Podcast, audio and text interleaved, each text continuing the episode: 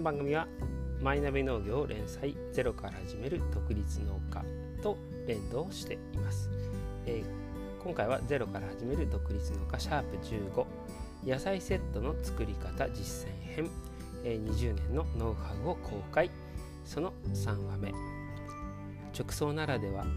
でリピーター獲得。野菜セットの考え方は農家それぞれ。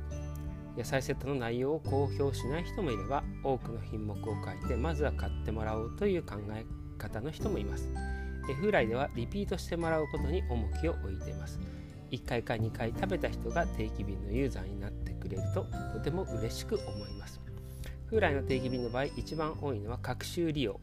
え、最近は近場に住んでいて風来まで取りに来てくれる人を増やすようにしています、え、顔の見える関係だと互いに親近感が出て長く関係を続けていられます。お店に取りに来る人は週に1度から10日に1度というパターンが多くなってます。季節によって野菜セットを出せる量に限りはありますが風来では月150セットから180セットを目指していてそのうち定期便が6割を理想としています。え数が読めると安心して栽培することができますし、え宣伝活動をその都度しなくて済むのは精神的にも助かります。フライでは定期便でなくてもリピートしてくれる人が多く、え1日の発送のうち定期便を入れると8割が2度目以上の人となっています。フライでは野菜セットの内容をホームページで書くときは実際よりも品目を少なく書いています。え届いた野菜セットが思っていたより多く入っていると喜びが増えリピート率が高くなるからです、え買うまでにハードルが高くても一度買ってもらった人に満足してもらうことが大切だと考えています。さらに野菜セットと一緒に畑マップや手書きの野菜紹介のイラストを毎回入れています。またある時は、えミントなどハーブを野菜に入れた、え袋の外に入れています、え相手環境が整備され動画だと映像はどんどんクリアになっていますが今のところネットで香りを伝えることはできません。畑直送だからこそのサプライズです。セットだからこそ野菜単品の販売ではできないことを表現できます。畑の雰囲気ごとお届けすることを心がけています。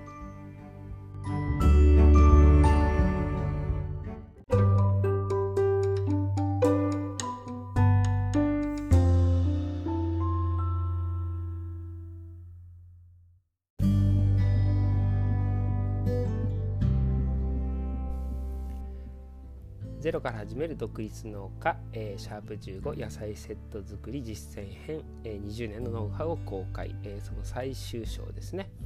えー、直送ならではでリピーターを獲得をお聞きいただき、えー、ありがとうございました。えーと、うちでは本当に一貫しているのが、まあ、いかにそのリピートしてもらえるか、えー、これはバーテン時代、えー、マスターからお客様のためというと安くして大盛りにすればいい、え、そのサービスマンがいるのはこの雰囲気この価格で満足してもらってもう一回来てもらうことっていうのに、えー、端を発しています。なのでもちろんその、えー、喜んでもらうっていうのは、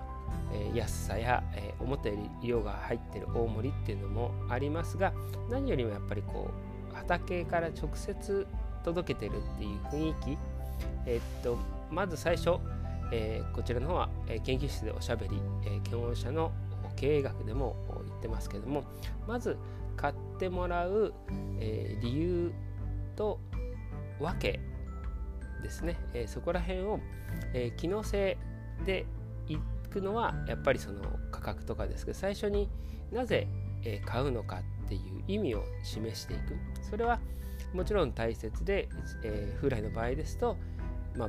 ブログですとかあ SNS で畑の雰囲気を出して、えー、その買った人が食べる時に、まあ、雰囲気作りをしてもらってあこれがあったらいいなっていうのをまあ想像するっていうことを第一に置いてます。えー、ただ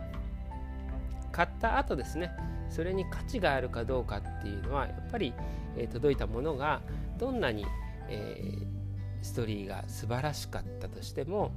えー、届いたものが、えー、予想よりも少なかったり、えー、美味しくなかったりするとがっかりして、えより、えもう二度と買わなくなってしまう。その逆でうちの場合はま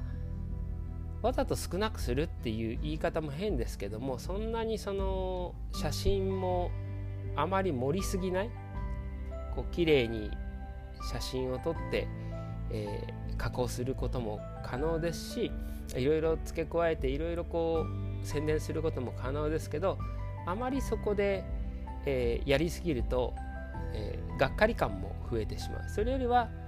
思ったよりもあこれが入ってるこれも入ってるこれも入ってる、えー、その一つがうちの場合だと、まあ、あのハーブ苗も育てることもありますので、えー、野菜の隅に例えば、えー、ハーブを入れたり、えー、バジルを入れたり、まあ、シソを入れたり、まあ、実用性のあるものを含めてこう入れてそれが、えー、箱の外ビニールの外に、えー、出してるっていうのは野菜セットの中ではなくてあくまでもおまけですよっていうのが、まあ、分かりやすいように、えー、しています。それとまた、